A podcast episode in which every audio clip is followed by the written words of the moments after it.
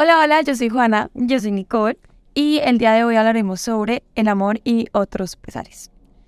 Entonces, bueno, es como de común conocimiento que el amor es algo que nos aterra un montón a nosotros como humanos, pero también se anhela. Sí, como que es, es hay una opinión dividida ahí, que mucha gente le tiene miedo, otra lo desea, como, ay, el amor de mi vida, lo busca, exacto. En cambio hay otros que le huye, lo huye comprensido, como que intenta espantar, sentir que no es algo propio. Y la razón de esto es muy común, o sea, sabemos que existen los corazones rotos, que existe las desilusiones, que uno se va a lastimar y pues están las opiniones divididas de no quiero pasar por esto porque me va a doler o quiero pasar, quiero intentarlo por porque puede ser bonito, es como 50-50 probabilidad de que me vaya bien como probabilidad de que me vaya mal. Pero el mínimo o el mayor común es que me vaya mal. Muy pocos son los que se arriesgan a... Vamos a intentarlo. Ya hablar más de las cosas negativas que de las cosas positivas. Ahí, totalmente de acuerdo.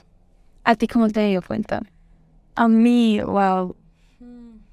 Pues yo diría que 50-50. O sea, en este punto de mi vida, o sea, hoy, no quisiera tener una relación porque pues una relación es de tiempo, es de energía, es de disposición, compromiso. Y ahorita pues uno tiene otros planes, ¿no? Como terminar la universidad, hacer otro tipo de cosas y dentro de mis planes no está el tener una relación. Pero pues no sé, o sea, total lo que tú dices, una relación involucra espacio, tiempo, dedicación, compromiso, dinero. una relación no es económica. Sí, no, ese que se el amor no, amigos. el, el, amor también necesita invertirse. Es una inversión. Habla en una inversión. Pero bueno, cuéntame sobre tu primer amor. Mi primer amor, no, mi primer amor fue muy, muy bonito. No sé si está escuchando eso, creo que no. es lo más probable. Luego tuve, mi primer amor fue grande, ya tenía 17 años. Y bailaba en ese momento, fuimos pareja de baile, fuimos un equipo, compartimos metas, sueños. Por cosas del destino se acabó, pero la verdad la experiencia es muy, muy bonita. Después de mucho tiempo no sana, ¿no? Porque fue muy dura al principio. Yo decía, ay, no, rinde, lo odio. Y ya con el tiempo como que si uno acepta que no estábamos en la misma, en el mismo punto de vida, porque él tenía unos planes, yo tenía otros y la verdad, la verdad, afortunadamente sí puedo decir que fue un amor muy, muy bonito. No me lastimó, no, no fue nada una verdad. ¿Cómo sabe uno que está enamorado? Vamos a ir haciéndonos un maquillaje inspirado en esta temática. Inspirado en el amor. En el amor y sus pesares también. ¿Cómo sabe uno que está enamorado? Como uno sabe que está enamorado. No sé, yo creo que cuando tienes como la total confianza de hablar de lo que sea porque para mí el amor es confianza, aparte de un sentimiento, también es una decisión. Entonces tú decides todos los días elegir a esa persona, elegir estar bien, porque pues obviamente la el amor o una relación siempre va a haber problemas. Y si no estás dispuesto como a hablar, tener conversaciones incómodas de no me parece esto o no sé, como el, el que tú quieras ceder para mí ya es un síntoma de que te atrae esa persona. Y estás dispuesto a, a tener esos momentos incómodos. Ok, como para intentar crecer juntos, sí, construir algo juntos. Sí, porque es necesario, si tú no tienes esas conversaciones incómodas, como que va a llegar en un punto en el que van a decir, vas a estallar y no se lo vas a hacer saber a esa persona con tiempo. Ok. Sí, entonces siento que uno empieza a sentir que está enamorado cuando ya ya sé, en muchas cosas. Como que el amor también es sacrificio, sí. sí. Hay que arriesgar un poco de nosotros mismos para la otra persona. Eso pasa un montón. Sí, porque es un ejemplo sencillo. A mí me gusta, no sé, el reggaetón y a ti te gusta el rock. Y es hay que entenderos. Exactamente. Y es ceder. Bueno, si a ti te gusta el reggaetón y a mí no, pues igual yo te quiero así.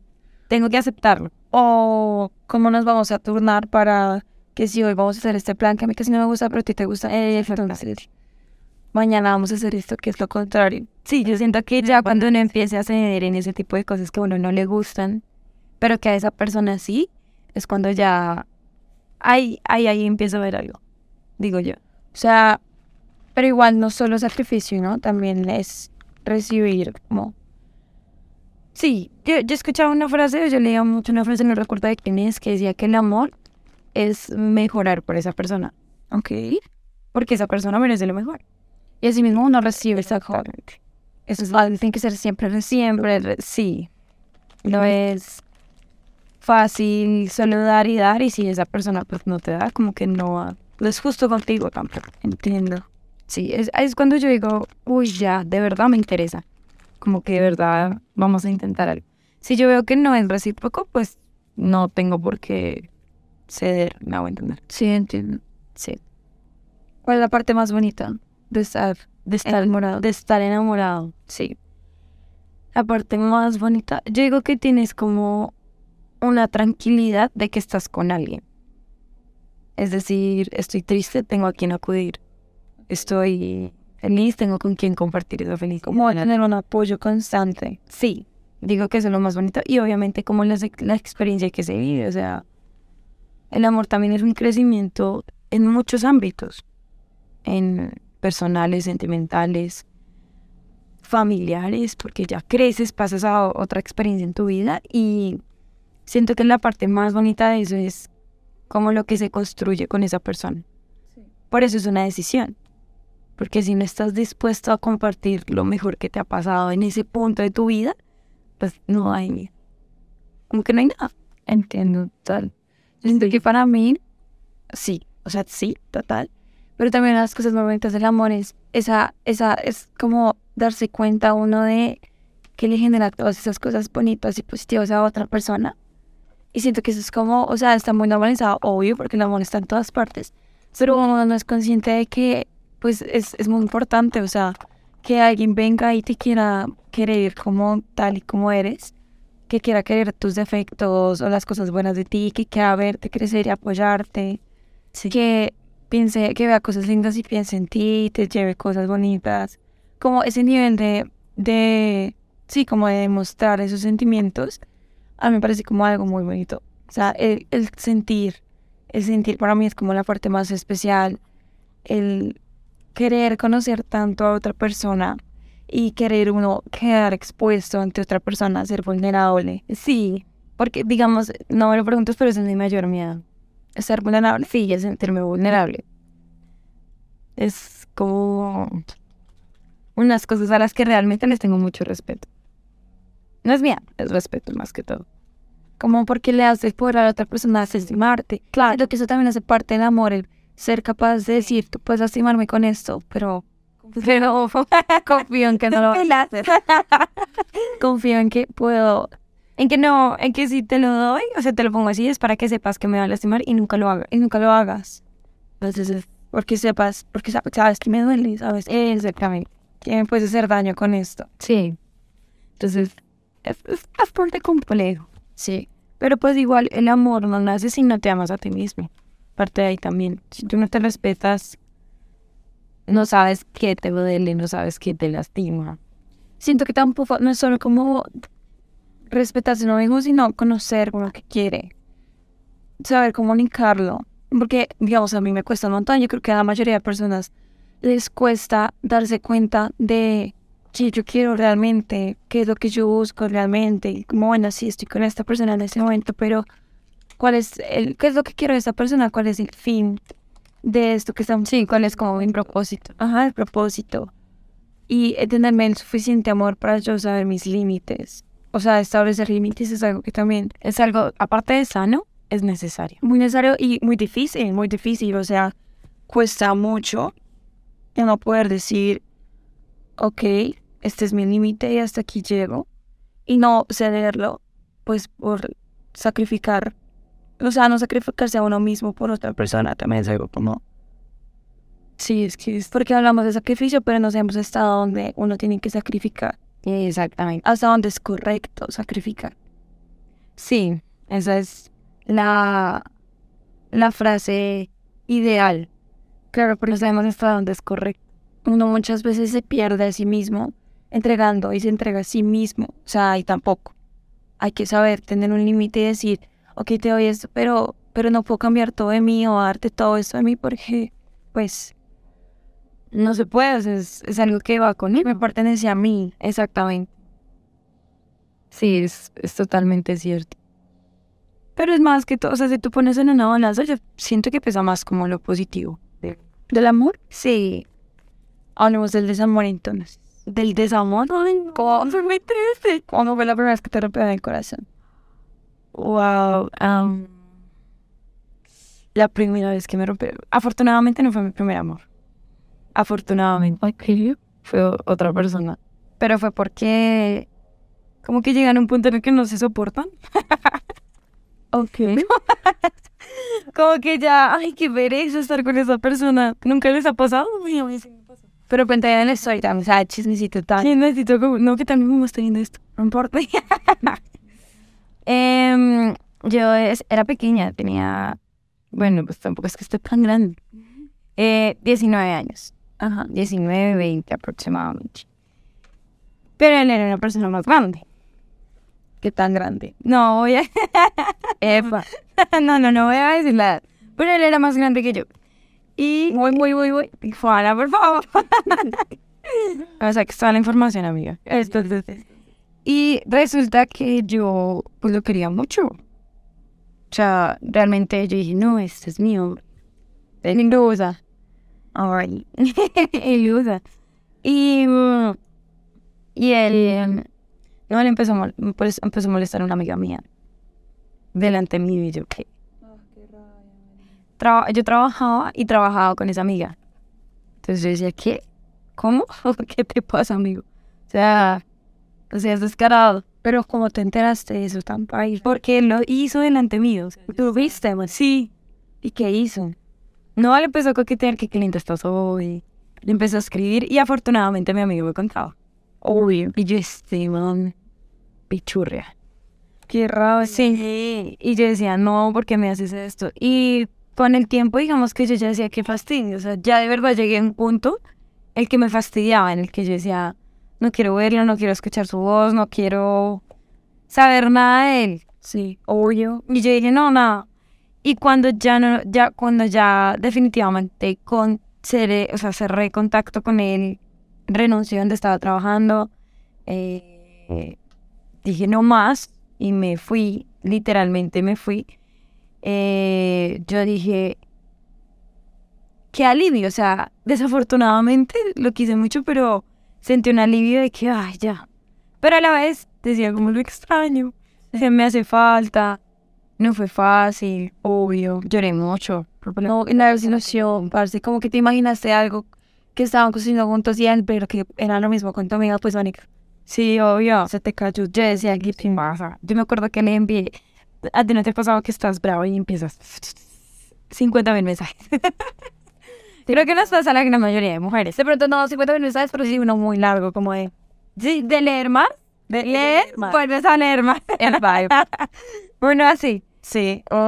Y yo le exponía todo eso y yo le decía, no, o sea, de verdad, llegar a un punto de sentirte fastidiado por una persona y por esa persona que tanto querías. Uf, muy duro, muy duro. Decía, no, o sea, no, no es justo porque de verdad lo quería. O sea, de verdad era un apego, pues desafortunadamente era apego, no era como amor, amor, o sea, era apego a esa persona, sí, a lo que él era, a lo que él me hacía sentir, a lo que él, cómo se expresaba, y muchas cosas. Entonces yo decía, no, no quiero, no quiero más. Y dejar de sentir ese apego fue lo que me dio duro. Como el contacto cero. Eso es muy difícil. Es, es una decisión sabia. Es una decisión muy dura, muy difícil. Muy difícil porque siempre vas a tener la necesidad de escribir, de saber cómo está. Te acostumbras a tener una rutina con la persona, de hablarle. Y ya el contacto cero es cambiar Evolucionalmente, sí. Sí, digamos, no, mi exnovio, Nicolás, él me tiene en contacto cero, literal, Bloqueada todas. de todas partes. Es muy sabio. O sea, no lo Ese fue tu primer amor. Fue Nicole. Pero él, él no te rompió el corazón. Afortunadamente no. O sea, afortunadamente que llegué, no, yo lloré, no sufrí, no, porque es cuando ya de verdad eran caminos totalmente diferentes. O sea, él estaba estudiando una carrera totalmente diferente, yo tenía unos planes totalmente diferentes, no compaginábamos, no uníamos planes, como que vivimos la etapa que teníamos que vivir. Vimos ya la... Fue una muy bonita etapa. Si es de volver a estar juntos, nos vamos a volver a encontrar en algún punto de nuestra vida. Y si no, pues gracias por... Muy sabio, o sea, con 17 años yo no era tan sabia en esos aspectos. No, para ser capaz de decir más lejos porque es lo más sano. Yo siento que es la decisión más difícil, más difícil de hacer. Y no creas, o sea, casualmente ayer, casualmente fue el día del bailarín. Bueno, eh, ayer era que primero de marzo. Primero de marzo. Pero el primero de marzo o el 28 de febrero, alguno de esos días fue el día del bailarín. Yo bailaba salsa hace muchos años. Y yo, ay, bueno, voy a publicar algo. Y vi las fotos. Pues él era mi pareja de baile. Y no creas, me dio como Sí, yo decía, ¿qué estará haciendo? Lo que les digo, contacto cero, entonces no tengo ni idea. no sé qué está haciendo, no sé en qué parte del mundo está, nada, ¿sabes? Nada, nada. Pero pues de corazón espero le esté yendo súper, súper bien. Porque se lo merece, es una persona muy... Una persona que realmente merece ser amada. Todos merecemos ser amados. Sí, es cierto. Como todos merecemos tener esa experiencia, saber qué es lo que se siente, de qué hablan las películas y los libros cuando hablan del amor. Y es que el amor es visto de muchas maneras, de hechos. Te lo puedes ver de una manera y yo lo puedo ver de otra. 100% es cierto. ¿Cómo fue tu ruptura amorosa? Algo de mi primera vez, primero. Es, bueno, empieza por lo bonito. Bueno, mi primer, sí, por lo bonito.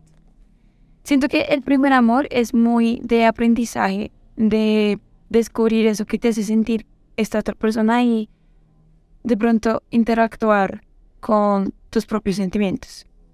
Mi primer amor eh, se dio como una temprana y es precisamente eso, como el aprender, el, el aprender a sentir como todas estas cosas nuevas, como, sí, como lo que decía ahorita de todo lo que nos muestran en las películas, en los libros, como darse cuenta hasta dónde parte la realidad, qué tan lindo se siente, porque nos venden una imagen del amor que es súper, wow, flores y mariposas y no siempre de pronto es así.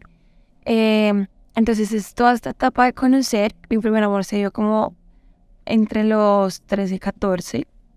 Es que estaba bien pequeña. Estaba chiqui. Y fue, o sea, como que ni siquiera estaba buscándolo, ni, ni pensando como en esos temas. Simplemente sucedió muy así, de la nada. Y no sé, o sea, con esa persona viví demasiadas cosas. Y en retrospectiva, para mí es algo muy bonito, o sea, de recordar, de pensar, tengo una muy buena relación con ella y quedamos como, o sea, el amor no creo que nunca se dañe. Si tú amas a una persona, eso nunca cambia, no, solo se puede transformar, de pronto ya no es un amor de pareja, de pronto ya es un amor de amistad o un amor de esta persona me importa, me importa su bienestar, pero el amor nunca se destruye. Es más, incluso hasta se puede convertir en odio. Pero es, ese dicho de que el amor al odio o del odio al amor solo hay un paso es tan cierto. Y es el mismo sentimiento, simplemente que se transforma. Y con esta persona quedamos así, o sea, nos amamos completamente. Y sé que en ese momento, o sea, con ella tuve mi primera de corazón roto y ruptura amorosa y sufrí, lloré y me desviví. Y es difícil. Es, sí, fue muy difícil porque lo que digo, o sea, estar aprendiendo, de esto como que no me hace sentir tan bien, como lo digo, o cómo hago algo para hacer algo al respecto. También algo que me generaba mucho conflicto era como cumplir mes, el hecho de pensar cómo tengo que darle algo o no tengo que hacer nada. O sea, eran como un aprende, un intento esto, no hago eso, está incómodo, se siente raro, cringe. No hay aparte de una quien le dice. Porque todas esas etapas, una vez estábamos, tú estabas muy pequeña y yo, mi mamá no sabía. o no tiene guía. Exacto, es como, ¿y qué hago? ¿Será que si le gusta, será que no le gusta? Ajá. ¿Será que es correcto o es incorrecto? Total. Y el como estar solo en eso es como rayos. Hoy en día, digamos que afortunadamente, pues hay un poquito más de mente abierta. Pues no estamos diciendo que seamos ancianas ni nada de eso, pero desafortunadamente en la etapa en la que estamos, pues había mucha, mucho conflicto. En ese no estás en la edad como que ella no es o él no es la persona correcta. Eh, date tu tiempo, no hay afán. Y yo digo mucho que todo llega cuando tiene que llegar, o sea, eso de que no hay afán, es verdad, no hay afán, pero si te llega, aprovechalo. Sí, como tener paciencia, yo sufrí mucho. O sea, más allá de, experimentar esas nuevas cosas con esa persona sufrí un montón porque era una relación no aceptada por la sociedad, era una relación que estaba pues discriminada por eh, el colegio, eh, estaba discriminada por, por las personas, sufrí mucho de, de violencia, como de discriminación. Entonces eso alteró un montón nuestra manera de querer. Y yo siento que eso tiene consecuencias a largo plazo. O sea, todos somos conscientes de la discriminación, de la homofobia, pero realmente es algo grande. Y no pasa solo en el momento de, ay, te discriminaron, que baila, sino te marca a largo plazo, altera tu forma de mostrar el amor. Digamos que ya tenemos mucho conflicto con tomar el amor en público, con expresar amor en público. Entonces eso hace que la experiencia del amor sea algo negativo.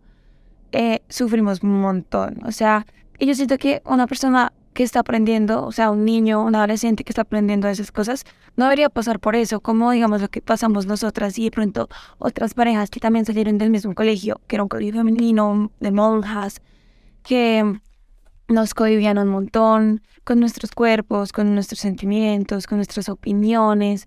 Eh, entonces era como intentar encapsularnos en algo que pues de pronto no éramos. Yo me acuerdo que nos forzaban como a terapias psicológicas donde nos intentaba convencer que si nosotras éramos así era porque eh, Dios y la religión, la religión y porque entonces había un despalco en nuestro sistema familiar que hacía que nos atrajera de pronto esa persona que nos hacía sentir como ese vacío, o sea, unas cosas que no eran acordes y nos hacía sentir mal de querernos. Me acuerdo mucho de sentirme mal por sentir lo que sentía por ella y esa relación de odio también es muy difícil. Entonces, bueno, de pronto si alguna persona está pasando por lo mismo, pasó por lo mismo, entenderá que pues tener una relación no normativa en, en estas épocas o bueno, en ese momento, 2013, 14, fue, era...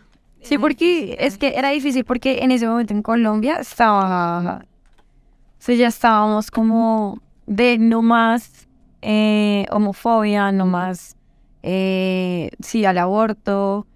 Eh, se estaba despenalizando la marihuana también. O sea, fue una época en la que realmente históricamente pasaron muchos. En ese momento, sí, no recuerdo eso, muchas, muchas cosas. Eh, y pues obviamente digamos que afortunado, desafortunadamente, nosotras, bueno, venimos del mismo colegio. Eh, no sé, digo afortunado, desafortunadamente porque puede ser tanto positivo como negativo, pero somos muy liberales. ¿En qué sentido?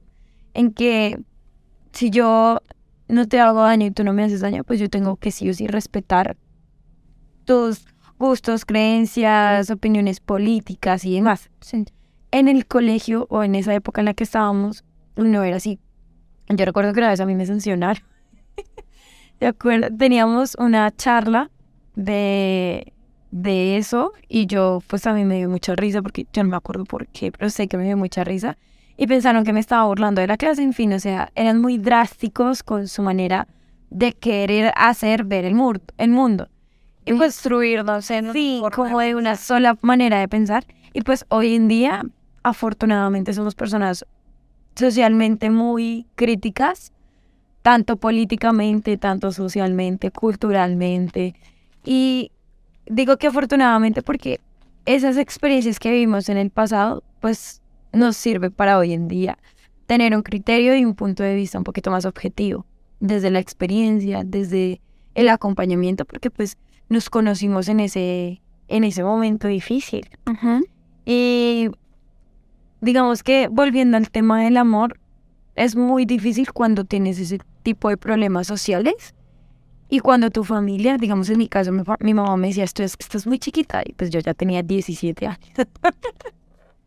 cuando te conviven en casa, haces que te demores en vivir ciertas etapas. No, digamos, a mí, en mi casa no era solo la prohibición, sino el hecho de que instruirme que eso estaba mal, de que había una razón negativa detrás de, detrás de todo eso. Como que sí, o sea, no solo como no tenía un apoyo, sino que también estaba siendo juzgada por mis sentimientos. Entonces era como muy duro en ese momento. Y bueno, ya volviendo al tema como el amor, que nos desviamos un montón, un montón. Entonces, esta persona fue muy especial para mí. Eh, pero sí, yo llegó el momento de la ruptura, de de sentirse culpable, de uno no saber qué está haciendo mal, de pensar como, bueno, porque, porque en mi caso entró una tercera persona. Entró una tercera persona y, o sea, como que entraron terceras personas, bueno, también cabe aclarar que era una relación que, por ser tan chiquitas, pues todo el mundo estaba metida y éramos muy manipulables. Pero entraron estos, estos sentimientos por terceras personas y eso es lo peor que uno le puede pasar cuando, cuando está como aprendiendo y queriendo tanto. O sea, como que se empezaron a, a, tener muy en cuenta estos sentimientos por estas otras personas y, y pues al final como que ella pues quería de pronto darse su oportunidad con otra persona. Y no, no, no juzgo, porque de pronto yo no estaba haciendo o dando todo de mí o lo mejor de mí para que si era, aunque fuera una buena relación. Pero se me cayó el mundo al piso. O sea, cuando ella me dijo, no, hasta aquí estamos y ya voy, y ya la vi intentando yo con esta otra persona, fue algo muy duro para mí. El sentirse culpable, el sentirse mal, el sentir que uno no es suficiente sentir que de pronto, es sentir que también fue, pudo haber sido culpa de uno. Uno se siente 100%, yo me sentía 100% culpable y de pronto uno busca como intentar remediar las cosas en un afán desesperado por no perder a la otra persona. Em, y entonces sí, fue como muy, muy dramático para mí, muy drástico. Como que estuvimos casi seis meses separadas, en los cuales durante esos seis meses pues ella estaba con esta otra persona. Y pues estábamos en el mismo colegio, entonces yo tenía que ver eso todo el tiempo. Sí, fue bastante difícil. Era algo muy difícil para mí. Como que uno pierde también, o sea, el amor y el desamor te arrastran todos los ámbitos de tu vida. Te arrastra tu bienestar académico, te arrastra tu bienestar de personal, bienestar personal, bienestar físico, mental. Entonces, pues sí, es como muy duro. Y pues, y pues esto pasó. Entonces, igual aprendí un montón de, de, de ese, ese, acontecimiento. Como que pude ver en qué estaba orando mal antes de que ella tomara esa decisión. Y, y sí, como que seguimos en el, en el intentar errar, saber que, que te equivocaste y volver a intentar. Entonces, yo tuve mi primer amor y mi primera ruptura de corazón con la misma persona. Y, y pues son cosas que pasan y lo que digo, o sea, el amor nunca, nunca se desvanece, el amor se transforma. Y en este momento somos excelentes amigas y la quiero, un destino, un montón. Entonces, bueno, una frase que dice que a veces los amores de la vida llegan disfrazados de amigas o de amigos. Sí, también es muy real. Muy real. Uf, yo he sufrido, o sea, el amor no solo romántico, no, he sufrido demasiado con el amor de amistades. Uf, eso sí, o sea, es que el amor es de muchas maneras. O sea, el amor no es solo en una pareja. Yo he sufrido mucho amor familiar. Uf, también. Uf, muy duro. Que uno llega y dice, esta verdad es mi familia. O sea, por lo que les digo, por lo que uno viene de una manera diferente de ver el mundo. Sí, entonces cuando tú empiezas a sacar tus opiniones, tus pensamientos referente a un tema difícil, por poner la situación política, es un tema tan controversial en mi casa. O sea, es impresionante. Cuando empiezas a sacar, o allá empiezas a, a poner como, es que no sé cómo definirlo, como tu manera sí o sí de ver el mundo. Sí, entonces, eh, los famosos, no sé, movimientos sociales. Sí, eso también afecta mucho en la familia. Y yo sí, la verdad, amistades sí, pero siento que las rupturas más grandes amorosas han sido familiares, han sido de, de familia que yo digo, ese es mi hermano esa es mi mamá. Pero pues igual, el amor nunca se va. No, nunca, nunca, nunca. El amor cambia ahorita, pues el que no trabaje en pro de mejorar eso, pues no, no está haciendo nada, porque la familia al fin y al cabo, pues es la que está. No está ningún otro persona. También que yo discrepo un poco con, con esa opinión, o sea, Sí, claro, uno, nace con una familia y de pronto eso hace que uno tenga que ejercer ese vínculo con ellos. Pero como, como tú dices, o sea, muchas veces uno no opina lo mismo, no siente lo mismo y cuando uno se de pronto se separa de esa como de eso que se tiene en común con esas personas, de pronto con esa opinión o con esa forma de pensar, pues puede que no sientan como que no pase ese apoyo de parte de ellos. Y entonces no siempre van a estar para uno. O sea, Ok. yo entiendo la lealtad a la familia, entiendo la lealtad que involucra el amor que conlleva, pues, quererlos y eso. Pero, pero yo sí soy fiel creyente de que si estas personas no me están aportando y si estas personas de pronto no están siendo un- una suma en mi vida, pues no las voy a querer acá y realmente no son lo que voy a tener para siempre. O sea, siento que uno también puede crear esas relaciones fuera de su hogar, como con amistades, personas o otro tipo de familia.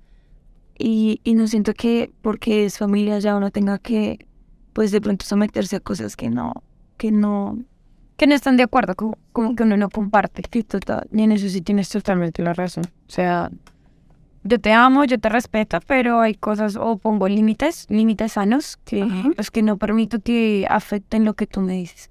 O si tú no opinas así, ok, yo te respeto, pero afortunado, desafortunadamente opino que no debería ser así. Exacto. Entonces, pues, no, es que el amor es, hablar de esto es- nos lleva horas. El amor es esto, Básicamente. para mí, para mí, aparte de la fe, es la fuerza más poderosa del mundo. En todo, si tú haces, sí. Si tú no amas lo que haces, si tú no haces lo que haces con amor o no te levantas sintiendo amor o no transmites amor, no, no sé, o sea, siento que la vida no tendría sentido. Igual es lo que decía, el amor se transforma de muchas maneras. Entonces, el odio siempre viene del amor o siempre viene como de un deseo, de Una frustración. una frustración y todo viene también del amor. O sea, como que es, yo siento que es la madre de muchos de los sentimientos Sí. y por eso es el todo, porque involucra, pues, todos los aspectos, más o menos. Y sí, Sí, es, es, es- complejo. Bastante complejo. Utilicé morado porque mm, siento que ya si lo miramos, eh, porque como el maquillaje era inspirado en el amor y sus tres amores, esos pesares era. Yo siento que sí, el amor es, es rojo, es pasión, es intensidad. Pero el amor, visto por el movi- movimiento eh, feminista, siento que es más respeto hacia lo que eres y cómo eres como mujer. Voy a aislar un poquito acá a los hombres. De verdad, muchísimo. Pero como mujer, tú debes saber qué límites quieres, qué tipo de persona deseas compartir. Y por eso utilizo el morado. Chaleco morado, amigos. como la sororidad entre mujeres. Exactamente. Ok. Es que no me acordaba de la palabra, pero sí era. Es eso. Es saber cómo. El respetar también. Entonces, por eso puse el color morado. Quería hacerlo todo morado, pero no, no, no me inspiré en lo suficiente. Pero te quedó muy bonito. Sí, me gusta, me gusta, me gusta. Gracias. Sí, el morado para mí es esto. Y pues el rojo, pues obviamente porque es En la psicología el color A, el color rojo implica mucho como todos estos alertas o peligros o riesgos o adrenalina o sí como es un gran peligro y se asocia mucho con el amor y, y es que también es eso como correr lo que decíamos al principio de correr ese riesgo de aquí me pueden lastimar y muy probablemente pase pero igual lo estoy haciendo porque pues ganan porque estoy dispuesta. O sea, si me lastima, estoy dispuesta a soportar. estoy dispuesta a aceptarlo, sí. Entonces, eh, por eso también es la relación tan grande entre el rojo y el amor. Yo no sabía eso. Sí, vi. Yo no sabía, no tenía ni idea. Sí, claro, todos los colores tienen como una relación con aspectos de la vida o con sentimientos, emociones. Sí, puedo averiguar qué significa entonces el morado. Epa. Perfecto. No tenía ni idea. Y bueno, yo siento que eh, independientemente como de ese primer amor o primera ruptura, uno siempre está aprendiendo y transformándose. y- O sea, transformando su forma de pensar o su forma de creer cómo son las cosas, porque cada persona es un mundo distinto, es una experiencia nueva, completamente diferente. Entonces, realmente nunca vamos a terminar de aprender al respecto de reconstruir nuestra manera de querer y amar y relacionarnos con las otras personas. Sí, yo digo que independientemente de mm, si te fue bien o te fue mal, si fue una bonita o una mala experiencia, pues el amor es lo que mueve el mundo. Afortunado pues, o desafortunadamente, creas o no creas en el amor, pues hace que se mueva el mundo. Muchas cosas que pasan, muchos movimientos que hay culturalmente hablando, socialmente hablando, pues son por amor.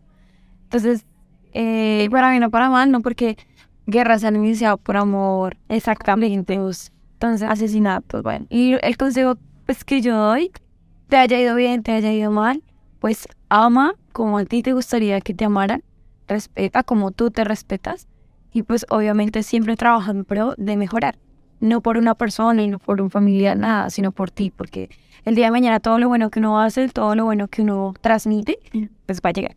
Se vuelve, uno no sabe cuándo, pero pues llega. Tarde o temprano, pero llega. Bueno amigos, eso fue todo por el capítulo de hoy de El amor y otros pesares. Eh, yo soy Juana, ella es Nicole y esto es, ¿cómo se va a llamar? Los esperamos en una próxima emisión y esperamos que les haya agradado un montón. Y nos vemos. Repitan el maquillaje. Epa. ya, ya. Chao, picos.